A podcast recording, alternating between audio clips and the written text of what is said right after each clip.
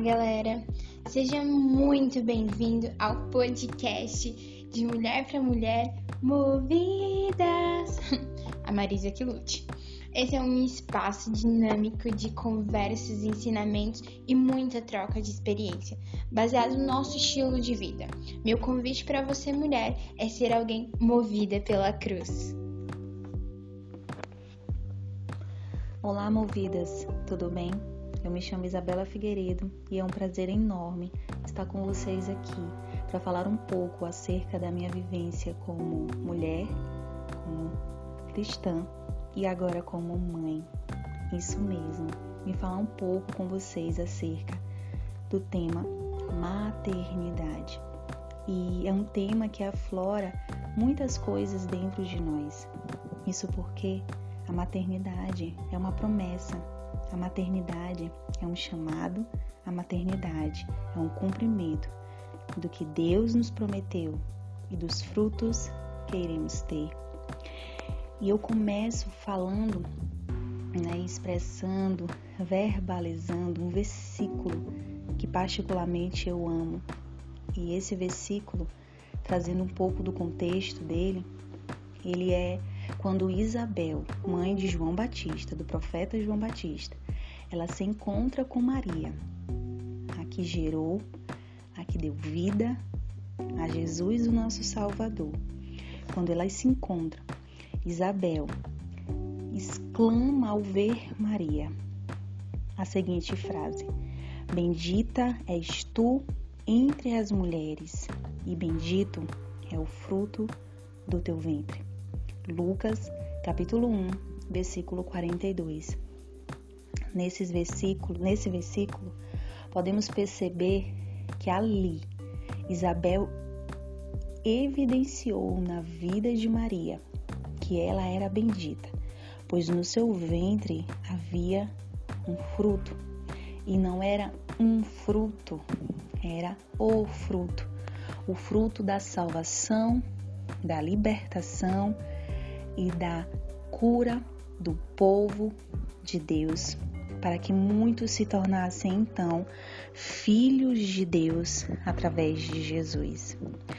E eu fico imaginando como aquela é, aquele início de mater, da maternidade que chegou até Maria, como é que ela recebeu, como é que ela continuou como é que ela seguiu em frente ao receber o chamado de ser mãe do Salvador.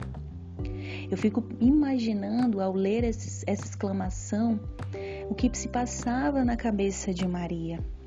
Soberba, porque ela estava ali segurando um, o Salvador? Será que medo porque ela estava gerando o libertador, insegurança, porque ela estava a dar a luz, a gerar ali dentro do seu próprio ventre Jesus Cristo de Nazaré. Então, muitos sentimentos poderiam se passar na mente e no coração de Maria. Mas o que eu acho interessante é a resposta de Maria para com Isabel. Ela diz o seguinte: Disse então Maria, isso está no capítulo 1, versículo 46. A minha alma engrandece ao Senhor, meu espírito exulta em Deus, meu Salvador, porque ele atentou à minha condição humilde de uma serva desde agora, pois todas as gerações me chamarão bem-aventurada. E o que eu acho interessante aqui é que aquele chamado que Maria recebeu não tornou o coração dela soberbo e nem tornou ela insegura, amedrontada é, ou muitos outros sentimentos que poderiam atrapalhar ou impedir que esse chamado, esse propósito pudessem dar prosseguimento. O interessante aqui é que Maria, ela devolve a glória a Deus. Ela reconhece que quem é exaltado, quem é poderoso é Deus. E Ele é quem nos conduz, é Ele quem nos proporciona o privilégio de ser chamada de mãe. E eu sei que muitas de nós, na verdade, todas nós mulheres, não tivemos e nem vamos ter é, a oportunidade de gerar Jesus como Maria.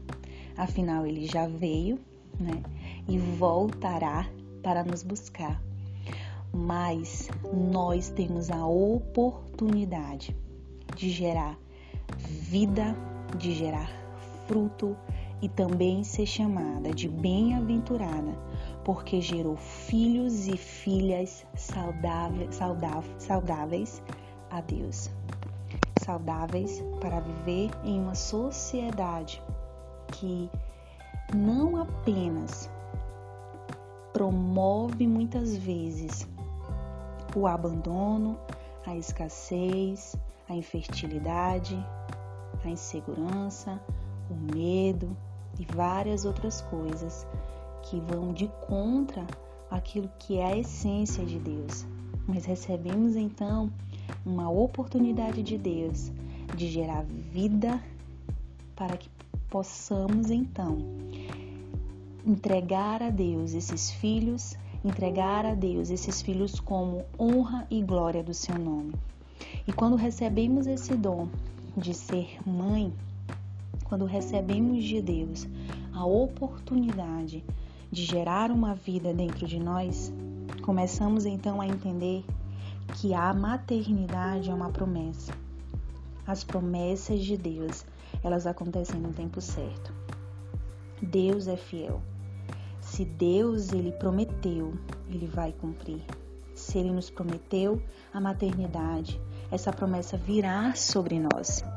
Mas como que iremos então dar prosseguimento após receber a promessa, após receber a bênção de Deus sobre nós?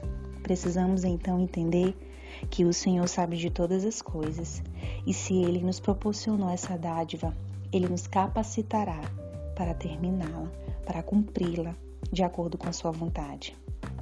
E que privilégio é ser chamada de mãe, e que maravilhoso é poder gerar vidas.